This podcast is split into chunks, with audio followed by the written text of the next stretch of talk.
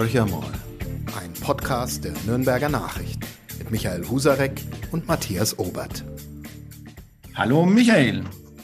Hallo Matthias. Ja, wir haben heute einen ganz besonderen Podcast. Zwar nicht, äh, ich will das jetzt nicht ähm, despektierlich sagen, nicht wegen des Gastes, weil der ist jetzt schon zum dritten Mal bei uns äh, im Podcast zu Gast, worüber wir uns freuen, sondern aufgrund der Konstellation, wie wir zusammensitzen, nämlich der Chefredakteur der Nürnberger Nachrichten sitzt auf dem Campingplatz in Pleinfeld. Er hat auch gerade schon ein paar Bilder gezeigt, also ganz authentisch in dem Bereich, wo wir unseren Gesprächspartner uns auch gesucht haben. Es ist Hans-Dieter Niederprüm, der Touristikchef äh, für das fränkische Seenland. Und warum sind wir schon wieder bei ihm, könnte man sich die Frage stellen. Ähm, ich würde es mal so sagen, es ist ein spannendes touristisches, eine spannende touristische Region aus verschiedensten Gründen. Nicht zuletzt, weil es ist jetzt knapp über ein Jahr her, äh, wo ganz, ganz äh, hochfliegende Pläne im Seenland geschmiedet wurden, nämlich Centerparks, die dort auf das Muna-Gelände einen äh, neuen Park einrichten wollten, dann äh, mit einem Bürgerentscheid das Ganze gekippt wurde. Wir hatten damals äh, Herrn Niederbrüm zu Gast, den ich ganz herzlich begrüße im Podcast und er war wirklich frustriert. Ähm, Sie haben damals davon gesprochen, das ist äh, die Arbeit von vielen Jahren, die damit auch ähm, kaputt gemacht wurde. Und ähm, Sie haben da relativ freizügig oder ganz offen drüber gesprochen, dass das äh, eine Riesenenttäuschung für Sie ist. Wie sieht's denn ein Jahr später im fränkischen Seenland aus? Oder besser gesagt, wie sieht's mit Ihrer Gemütslage aus, Herr Niederprüm? Also in der grundsätzlichen Einstellung zum, äh, zum Ergebnis des Bürgerentscheids äh, hat sich nichts geändert. Äh, das ist nach wie vor äh, Enttäuschung, die ist nach wie vor da. Aber es nützt ja nichts. Man muss ja trotzdem in die Zukunft schauen und ähm, das haben wir in den vergangenen zwei Jahren oder im vergangenen Jahr jetzt ganz ordentlich auch auf den Weg gebracht. Können Sie das ein bisschen konkreter machen, in die Zukunft schauen? Ich habe mir diese Gegenwart heute mal angesehen, bin da vorbeigeradelt an dem Mona-Gelände. Das ist dann doch die gewohnte Tristesse. Selbst die Wildschweine sind nicht mehr da, aus welchen Gründen auch immer. Was genau ähm, ist denn geplant? Wie wollen Sie diese ähm, Zukunftsvision gestalten? Naja, wir haben die letzten zehn Jahre jetzt auch nicht falsch gearbeitet. Ähm, von daher, wir hatten unser Leitbild äh, 2012 bis 2020, haben das auch in großen Teilen umgesetzt mit ganz vielen Maßnahmen und haben im vergangenen Jahr jetzt die Chance genutzt, ähm, wo die Wunden noch sehr offen waren ähm, und versucht, das fränkische Seenland auf, auf, auf neue Beine zu stellen. Was heißt neue? Es ist eine Fortschreibung des bestehenden Leitbilds geplant.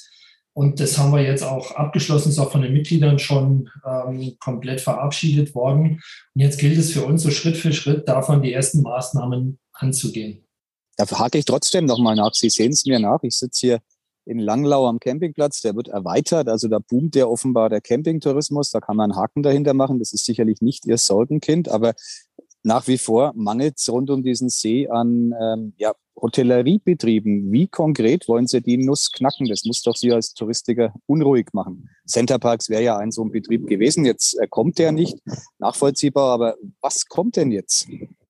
Ja, das, äh, wir haben einige Investitionen da. Ähm, wenn man zum Beispiel schaut, die Büschelbergerei in, äh, in Büschelberg ähm, im Luxus-Chalet-Resort, ähm, das wirklich eine ganz spezielle Zielgruppe auch anspricht, ähm, die sehr fränkisch gebaut haben, die 100 Prozent auf unsere Markenwerte im fränkischen Seenland einzahlen.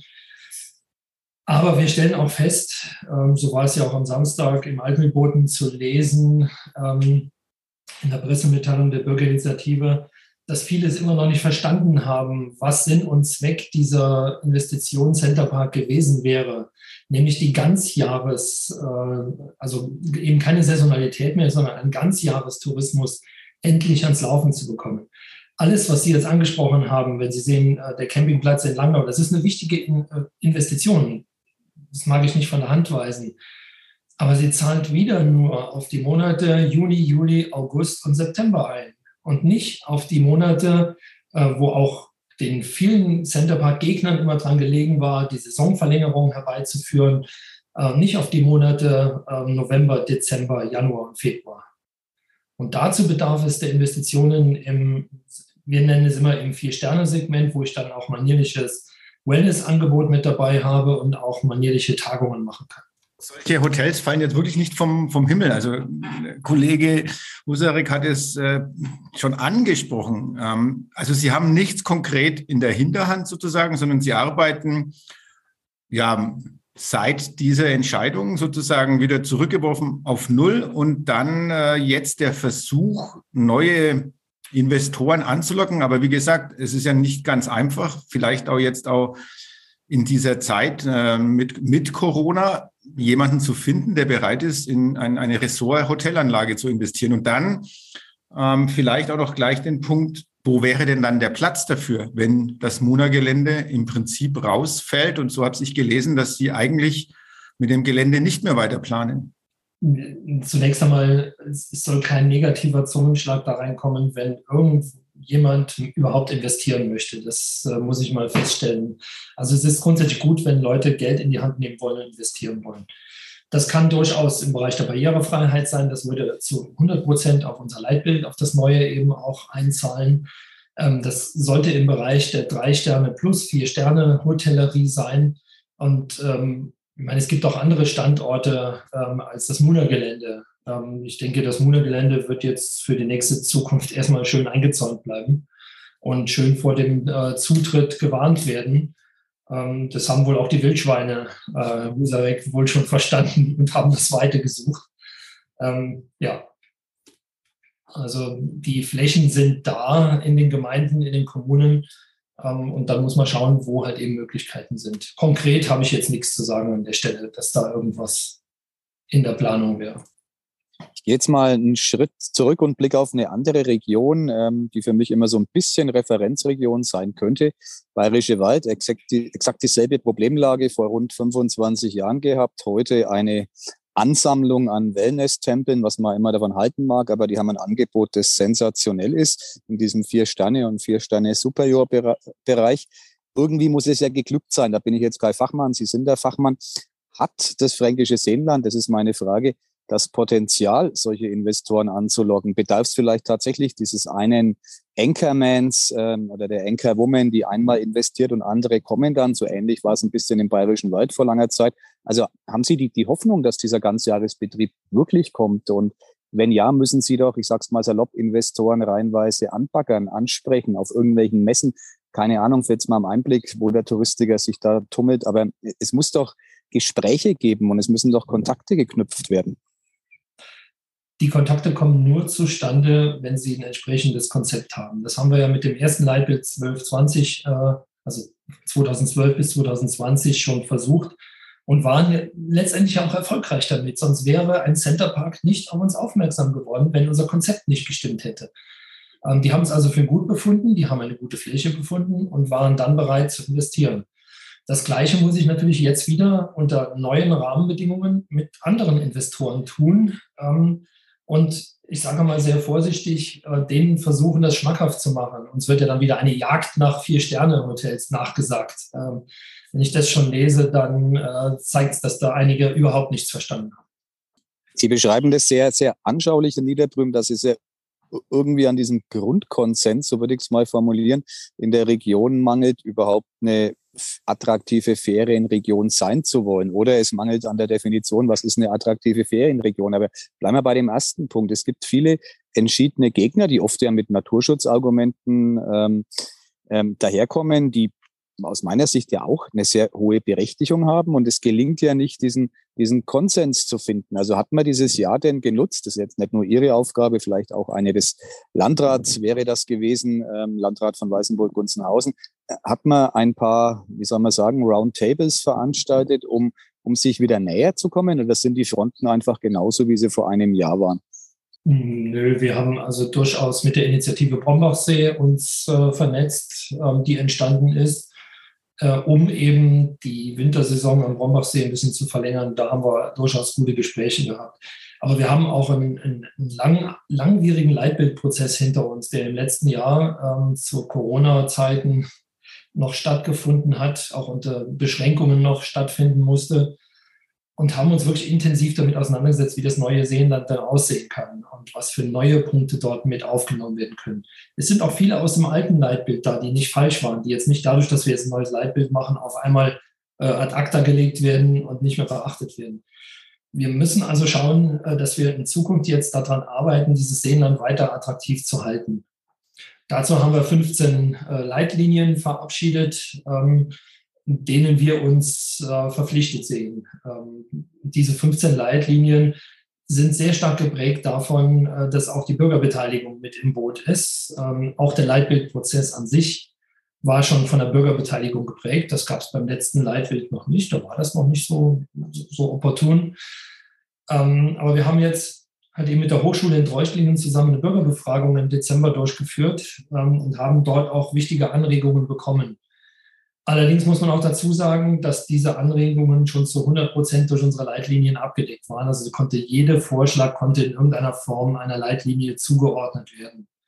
Also da haben über 1000 ähm, Online-Interviews wurden abgegeben. Letztendlich äh, waren die Hyperaktiven der Bürgerinitiative rauszufiltern. Das hat die Hochschule gemacht, das haben nicht wir getan, ähm, sodass letztendlich 700, sieben, circa 700 äh, in der Befragung letztendlich mit drin waren. Und da waren wirklich gute Vorschläge auch mit drin. Also das, das waren 781 Teilnehmer in der äh, Befragung.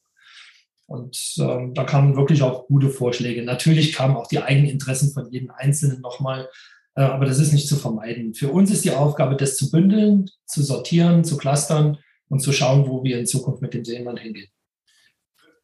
Ich noch mal ein bisschen darauf eingehen, weil Sie gesagt haben, die Hyperaktiven rausfiltern.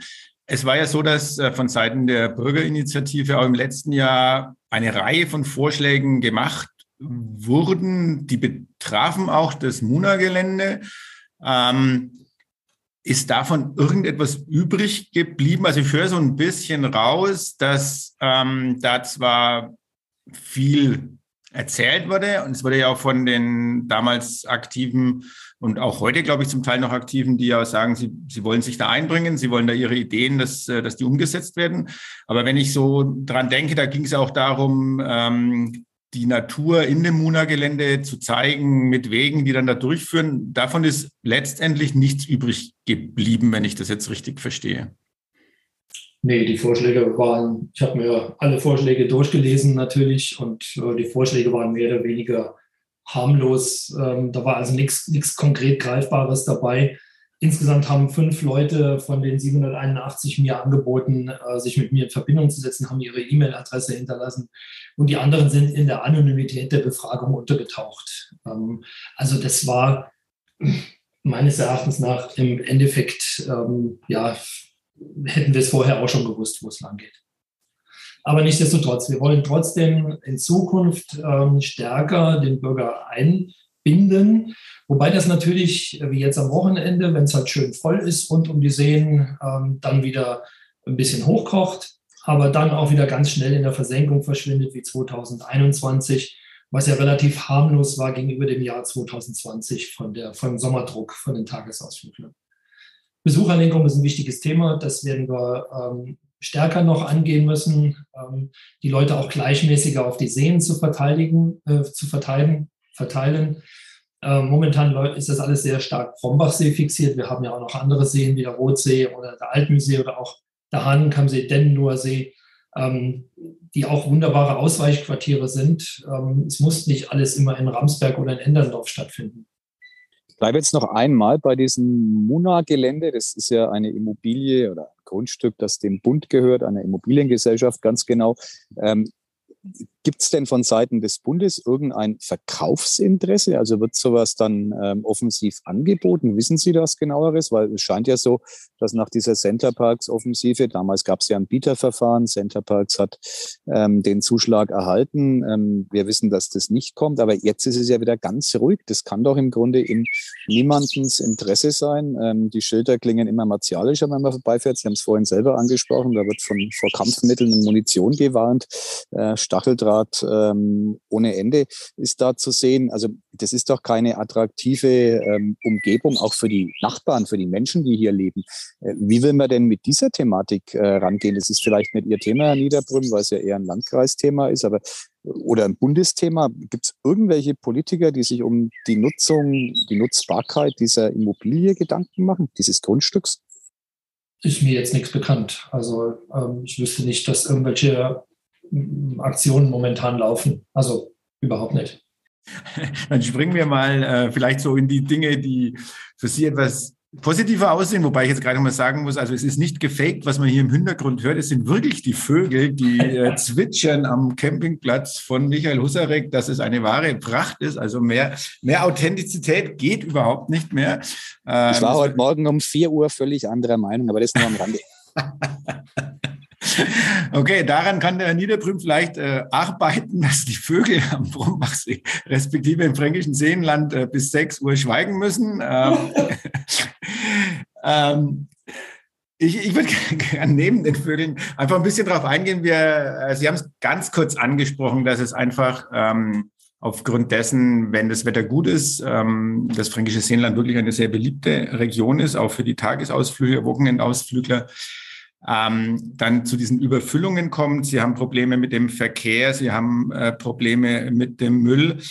Ähm, sie erleben aber auch, dass wahrscheinlich, da müssten Sie jetzt noch was dazu sagen, dass der Urlaub in Deutschland eben an Attraktivität gewonnen hat, also dass noch mehr Menschen eigentlich den Urlaub in der Region verbringen wollen. Wie sieht's denn da bei Ihren Leitlinien aus? Was, was, was wollen Sie konkret unternehmen, um den Verkehr in den Griff zu bekommen, um ja in Richtung Müllvermeidung äh, zu arbeiten und eben auch den Menschen zu sagen, ähm, ihr habt mehr Möglichkeiten in diesem fränkischen Seenland euch äh, zu betätigen. Was sind da die konkreten Schritte, die Sie vorhaben? Oder ist es, in, oder es ist ja wahrscheinlich in Ihren Leitlinien auch mit vorgesehen. Also vielleicht können Sie da ein bisschen für den Außenstehenden noch was dazu sagen, wie das aussehen soll. Ja, also ein wichtiger Punkt ist dabei äh, die Förderung vielfältiger Mobilitätsangebote. Das ist ein Punkt, eine, eine der Leitlinien. Wohl wissend, dass der Tourismusverband Fränkisches Seenland hier nicht die Durchgriffsrechte hat, irgendwelche ähm, öffentlichen Personennahverkehre aufzubauen. Aber wir können daran mitarbeiten, wie zum Beispiel an der äh, Hesselbergbahn, ähm, dass die ins Leben gerufen wird, dass mit dem VGN gemeinsam ähm, Produkte entwickelt werden, um die Gäste jetzt gerade mit dem 9-Euro-Ticket auch in die Region zu holen. Ähm, ich bin mal gespannt, vielleicht kann das auch ein Modell werden für die Zukunft, mit solchen Angeboten die Leute eben ins Seenland zu bringen und damit die Verkehrsproblematik ein wenig in den Griff zu kriegen. Mit der Hesselbergbahn wäre ja auch dann verbunden zumindest der, der zweispurige Bahnhof in äh, Langlau und damit auch eine Verbesserung des Takts zwischen Bleinfeld und Gunzenhausen. Äh, auch das wäre eine wichtige Verbindung.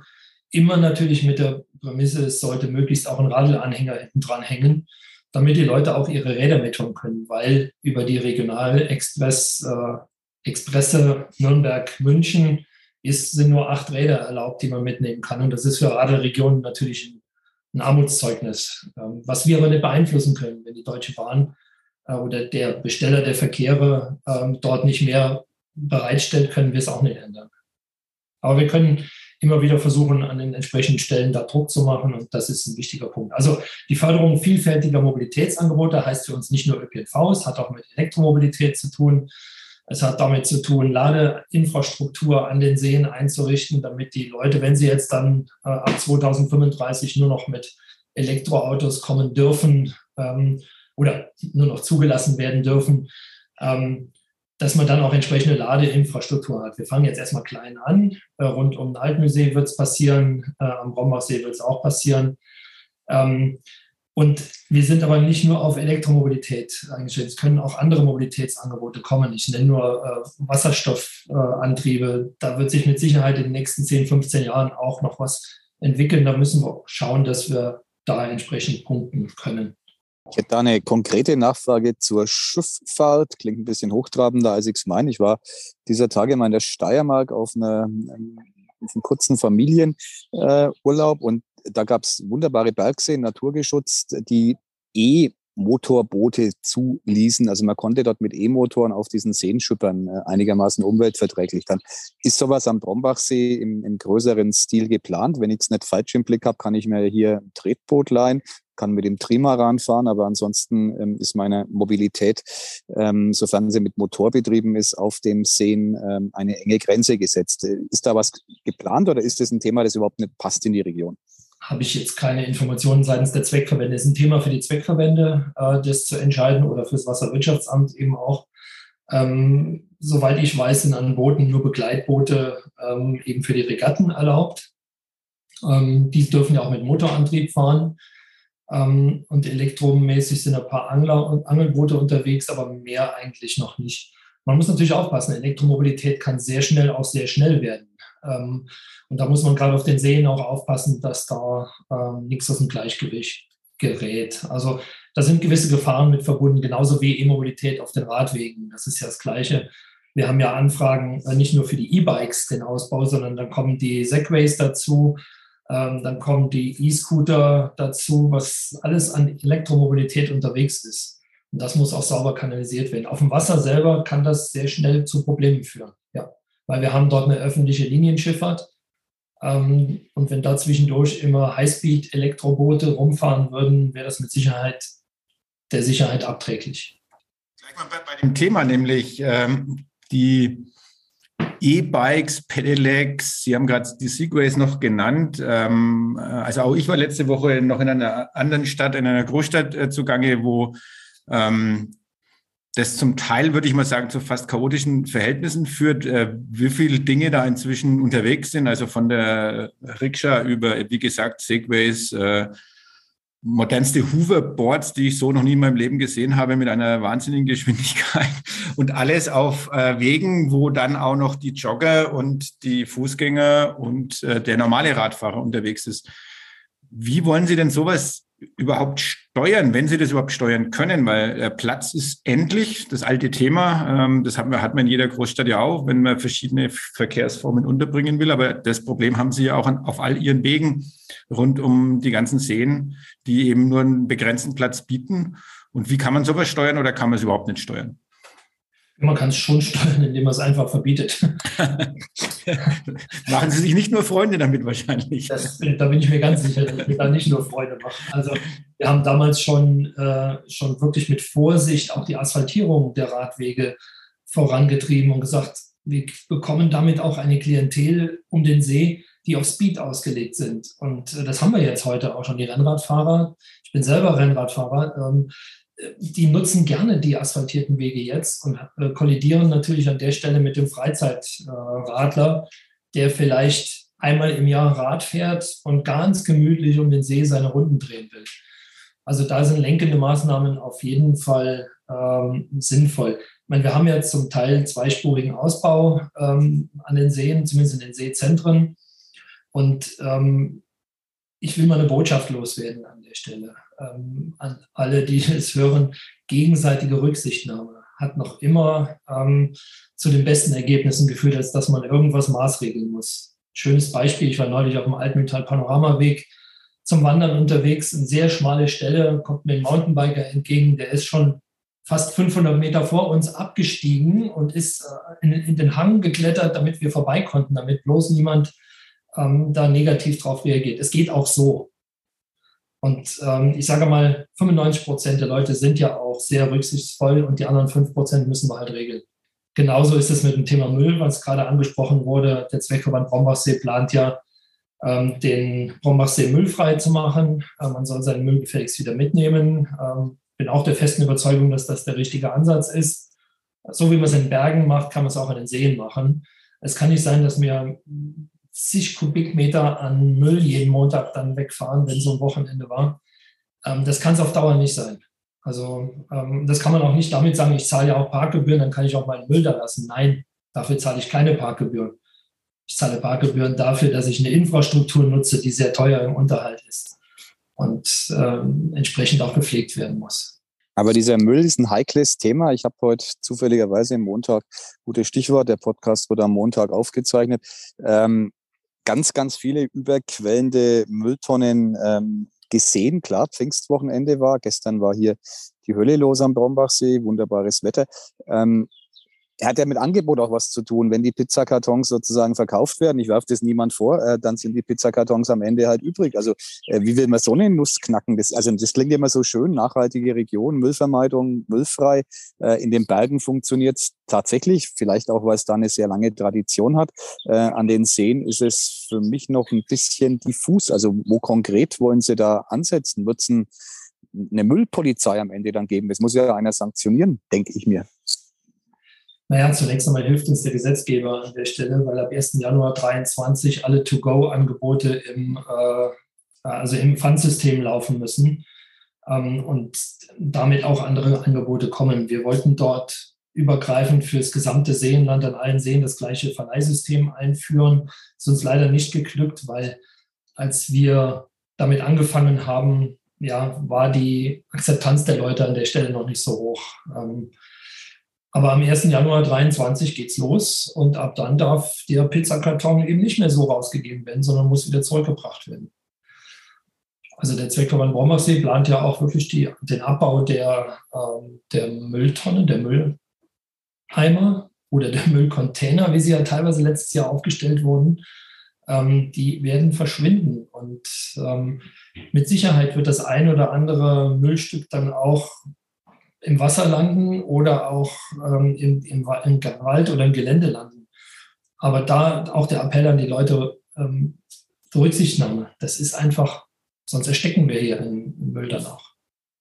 Man muss immer die, die Ausprägung muss man sich mal anschauen. Da gibt es da gibt's Sachen, da sind original verpackte äh, Wasserpistolen, die werden in der original verschweißten Verpackung in die Mülleimer geschmissen. Also die sind noch immer so ausgepackt worden. Das Zeug wird einfach da gelassen. Manchmal wird es dann auch noch genutzt, um schnell noch eine Matratze dazu zu legen am Sonntagabend. Ähm, das passiert dann auch schon mal. Da wird noch der Hausrat, der Sperrmüll noch schnell entsorgt, weil am Montag räumen die Bauarbeiter das ja schon weg.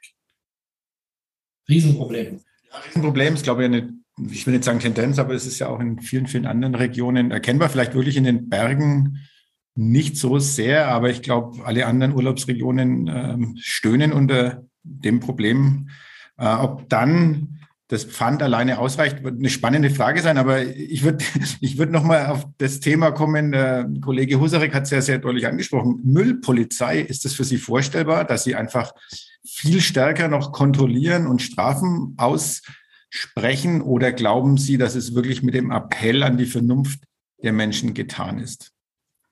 Also ich denke mal, informieren ist immer besser als kassieren. Ähm man, man, geht besser hin und informiert die Leute und sagt, hey, schau mal, wenn du jetzt deine Asche da im Sand verbuddelst, ähm, da kann vielleicht in einer halben Stunde ein Kind mit der Sandschaufel drin spielen und kann sich die Hände und Füße äh, lebensgefährlich verbrennen. Ähm, dann verstehen die Leute das eher. Ähm, wenn ich nur abkassiere und äh, dann ist es nicht der richtige Weg. Aber die Kombination aus den beiden informieren und wenn Uneinsichtigkeit besteht, und da gibt es gewisse Leute, da ist einfach die Uneinsichtigkeit vorhanden. Ich zitiere den Geschäftsführer des Zweckverband Brombachsee. Ähm, dann müssen wir dort auch sanktionieren können. Und dann geht es auch nur so. Ein Thema ansprechen wollen, was äh, ansprechen wollen, was in den letzten Podcasts auch immer ein Thema war. Äh, vielleicht kann der Michael auch noch Konkreteres dazu sagen. Das sind die Jugendlichen und jungen Menschen, die gerne äh, ins Seenland kommen, um dort zu feiern. Wie ist es denn? Ich fange jetzt mal bei Michael an. Wie ist es denn derzeit? Äh, ist Partystimmung angesagt oder ist es äh, doch eher jetzt der ruhige Familienurlaub, der äh, am Brombachsee stattfindet? Ja, definitiv letzteres. Ich finde das eine sehr erstaunliche ähm, Entwicklung. Ich war ja selbst einer dieser Partytouristen. Damals habe ich das natürlich ganz anders gesehen. Als das Seenland äh, sozusagen begonnen hat, groß zu werden, war ich auch in Langlau und bestimmt äh, kein Genuss für meine Mitmenschen, was die Feierfreude anbelangt hat. Ich habe den Eindruck, es nimmt äh, ab. Ich habe in den letzten Jahren immer wieder abends sehr starke ähm, Feierstimmung wahrgenommen. Im Moment überhaupt nicht. Keine Ahnung, woran das liegt. Kann der Herr Niederbrunn vielleicht was dazu sagen? Ähm, was mir auffällt, es wird vielleicht versucht auch zu kanalisieren. Momentan wird gerade wieder ähm, an einer Bucht beim, beim Staudamm am Ende des großen Brombachsees für ein Festival aufgebaut. Also vielleicht helfen solche Maßnahmen. Oder die Szene hat sich konzentriert auf die Badehalbinsel Absberg. Das weiß ich aber nicht. Deswegen gebe ich an den Experten weiter. Ja, das kann natürlich eine Strategie sein, äh, dass man dass man sagt, man kanalisiert es an gewissen Punkten, wo man die Entwicklung möglich macht und dafür es an anderen halt eben reduziert. Problematisch wäre es, wenn es an allen möglichen Standorten dauerhaft zu Partysituationen kommt. Ich glaube, das haben wir aber ganz gut erkannt. Wir hatten früher äh, massive Probleme auf der Badehalbinsel. Seit die Jungs mit der Wakeboard-Anlage das dort übernommen haben, sowohl die Zeltwiese als auch die mit der Wakeboard-Anlage, mit der Gastronomie ist das alles in geordneten und sauberen, ordentlichen Bahnen. Das funktioniert. Das Festival, was Sie gerade angesprochen haben, dürfte wahrscheinlich das Burning Beach sein, ähm, was dort ja schon seit Jahren stattfindet, was auch genau. die Partyszene anspricht, ähm, die von sehr, sehr weit her anreisen und damit ein, unsere Kundschaft fürs Sehen dann für die Zukunft wieder bilden. Also das ist schon ganz wichtig und das ist gut kanalisiert da. Das ist in Almansdorf, glaube ich, auch gut aufgehoben. Natürlich gibt es immer Probleme mit der örtlichen Bevölkerung, das ist ganz klar. Wenn da zwei Tage lang oder drei Tage lang die, der Bass durchwummert, ähm, fände ich auch nicht so gut, aber man muss auch mal sagen, ich fahre auch in Urlaub und hab dann, dann haben die Leute auch meine Belastungen zu ertragen. Vielleicht müssten die Leute erstmal noch äh, nach Wacken schauen, was dann dort für eine Woche stattfindet. Äh, aber ich glaube, da feiert das ganze Dorf dann inzwischen auch mit, weil es ganz, äh, weil es anders gar nicht erträglich wäre. Aber äh, gibt es ja auch schon ein bisschen länger als in Burning Beach jetzt äh, im Seenland. Ähm, ja, ich glaube, wir kommen schon zum Ende. Ich hätte noch, noch eine in die Zukunft gerichtete, mehrere in die Zukunft gerichtete Fragen. Die äh, einfachste wahrscheinlich für Sie erstmal in dem touristischen Bereich. Wo würden Sie denn gern das Seenland in den nächsten drei bis fünf Jahren sehen? Ähm, ist natürlich noch mal ein bisschen so eine kleine äh, Rückkehr sozusagen zu dem Nicht-Kommen von Centerparks. Aber was ist Ihre Vision von dem fränkischen Seenland, wo kann das in drei bis fünf Jahren stehen und mit welchen Einrichtungen? Immer schwierig. Drei bis fünf Jahre ist in touristischen Verhältnissen ein extrem kurzer Zeitraum. Also deswegen ist unser Leitbild auch auf zehn Jahre angelegt. Machen wir zehn, wir sind großzügig. Damit wir überhaupt eine Chance haben, die Prozesse einzuleiten. Das hat man jetzt beim letzten Leitbild auch gemerkt, wie lange es dauert. Manchmal müssen sich auch die Rahmenbedingungen verändern damit gewisse Sachen möglich sind. Wir wissen alle nicht, was in den nächsten Jahren noch kommt, ähm, welche Pandemien uns noch vor, vorstehen. Wir hätten nie gedacht, dass es uns mal so heftig trifft wie die letzten zwei Jahre. Der Tourismus ist eine der Branchen, die massivst, massivst darunter leiden, auch mit den Nachwirkungen, wo viele schon davon ausgehen, dass Corona vorbei ist. Nein, ist es nicht, weil bei uns die Gaststätten zumachen, ähm, weil das Personal nicht mehr da ist nutzen viele die Gelegenheit jetzt dann auch, um endgültig zuzumachen. Ähm, sie haben vielleicht schon lange gehadert, haben gesagt, na, lass uns noch vier, fünf Jahre machen. Aber der Corona war so eine Art Brandbeschleuniger an der Stelle und da verlieren wir ein wichtiges Angebot, ein fränkisches Angebot. Ähm, das ist eben, dass ich mein Schäufele nicht mehr kriege und mein Bratwürstchen nicht mehr. Das macht mir Sorgen. Ich sehe das Seenland in drei bis fünf Jahren als ein Seenland, das gemeinsam mit der Bevölkerung äh, und unter Wertschätzung unserer Naturräume seinen Weg gefunden hat und vielleicht den ein oder anderen Investor dafür ja zumindest ansprechen konnte, ähm, dass er darüber nachdenkt, was anderes zu tun als äh, riesige Bettenbogen, sagen wir es so. Wenn wir diese kleinen, angepassten, schönen Hotels haben, ähm, Sie haben das, Herr Husarek, eben äh, angesprochen, im Bayerischen Wald, das sind sehr, sehr, sehr große Wellness-Hotels, die dort äh, unterwegs sind. Aber die haben alle irgendwo einen familiengeführten Stamm hinten drin. Ein Großteil davon, also nicht alle. Und das ist die wichtige Basis. Die Familien, familiengeführten Betriebe, die wären diejenigen, die zu 100 Prozent einzahlen. Allerdings gibt es von denen im Seenland extremst wenig, beziehungsweise sehe ich nur sehr wenig. Wir haben ein gutes Beispiel in Hilbertstein zum Beispiel mit der, mit der Post wo die Familie Gutmann äh, sehr stark investiert hat. Also das sind tolle Betriebe, so stelle ich mir es auch vor. Und dann darf man auch keine Angst davor haben, wenn so ein Betrieb mal 300 Betten hat, denn ähm, die werden nach meinen Erfahrungen, habe ich zumindest mal gelernt, ab 120, 150 Betten erst überlebensfähig. Jetzt könnte ich dem Michael Husarek noch die Chance zu einer Frage geben, weil ich sehe, wir sehen ihn heute nicht, weil er äh, ist ja in, in einem Gebiet, wo das WLAN beziehungsweise die Mobilfunknetzversorgung nicht allzu gut ist. Äh, deswegen verzichtet er heute auf die Kamera. Ähm, aber ähm, wenn du keine Frage mehr hast, äh, Michael, dann komme ich natürlich mit meiner letzten Zukunftsfrage. Aber es sei denn, du möchtest noch was sagen.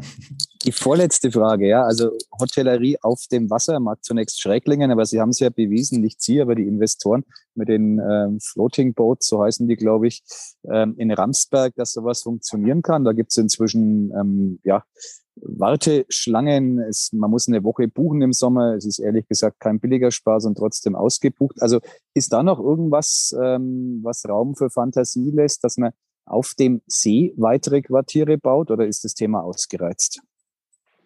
Das Thema ist noch nicht ausgereizt. Da gibt es ähm, ähm, Bestrebungen am Altmühlsee nach schwimmenden Häusern. Ähm, das ist noch geplant für die Zukunft.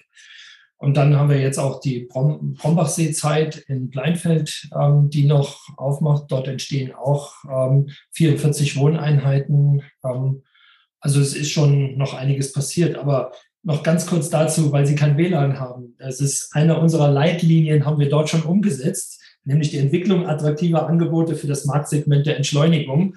Und Herr Husarek, Sie sind schon mittendrin in der Entschleunigung. Funktioniert auch vortrefflich. Ich habe so den Reflex, ständig alle meine beruflichen Mails und äh, Teams-Kontakte zu beantworten. Es geht hier so schleppend, dass ich mit jedem Tag länger, wo ich hier bin, davon lasse. Also eigentlich, eigentlich eine gute Sache, muss ich sagen. Sie haben recht das Ziel voll erreicht. Äh, nee, Spaß beiseite. Äh, WLAN ist ein wichtiger Punkt für die Zukunft und das muss äh, rund um die Seen deutlich besser werden. Also wie gesagt, wir machen dann einen Schutzschirm äh, um den Herrn Husarek, damit er WLAN befreit bleibt und den Urlaub genießen kann. Aber alle anderen, die ähm, ihr Handy unbedingt bedienen müssen und ihre Tablets, die werden in Zukunft auch am Seenland mit entsprechendem WLAN ausgestattet werden. Jetzt kommen wir zur letzten Frage und es ist dann definitiv auch die schwierigste Frage wahrscheinlich für Sie, Herr Niederblum, aber Sie müssen sich jedes Mal diesem Thema stellen.